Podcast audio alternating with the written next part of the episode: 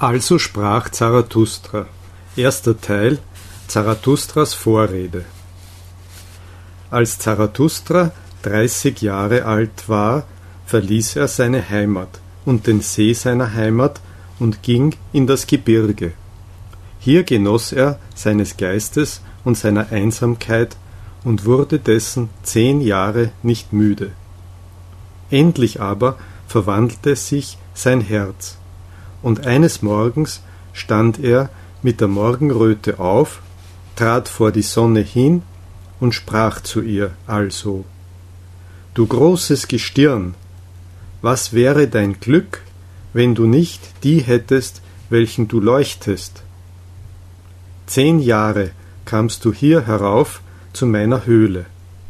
Du würdest deines Lichtes und dieses Weges satt geworden sein, ohne mich meinen Adler und meine Schlange. Aber wir warteten deiner an jedem Morgen, nahmen dir deinen Überfluss ab und segneten dich dafür. Siehe, ich bin meiner Weisheit überdrüssig, wie die Biene, die des Honigs zu viel gesammelt hat. Ich bedarf der Hände, die sich ausstrecken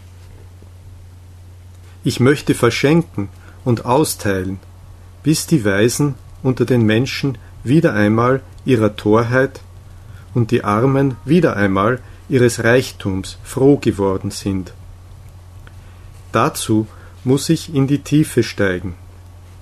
Wie du des Abends tust, wenn du hinter das Meer gehst und noch der Unterwelt Licht bringst, du überreiches Gestirn ich muss gleich dir untergehen, wie die Menschen es nennen, zu denen ich hinab will.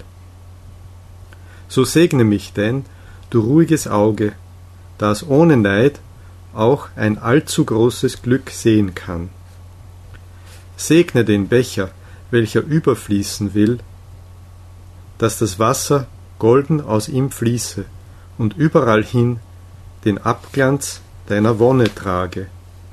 Siehe, dieser Becher will wieder leer werden, und Zarathustra will wieder Mensch werden. Also begann Zarathustras Untergang.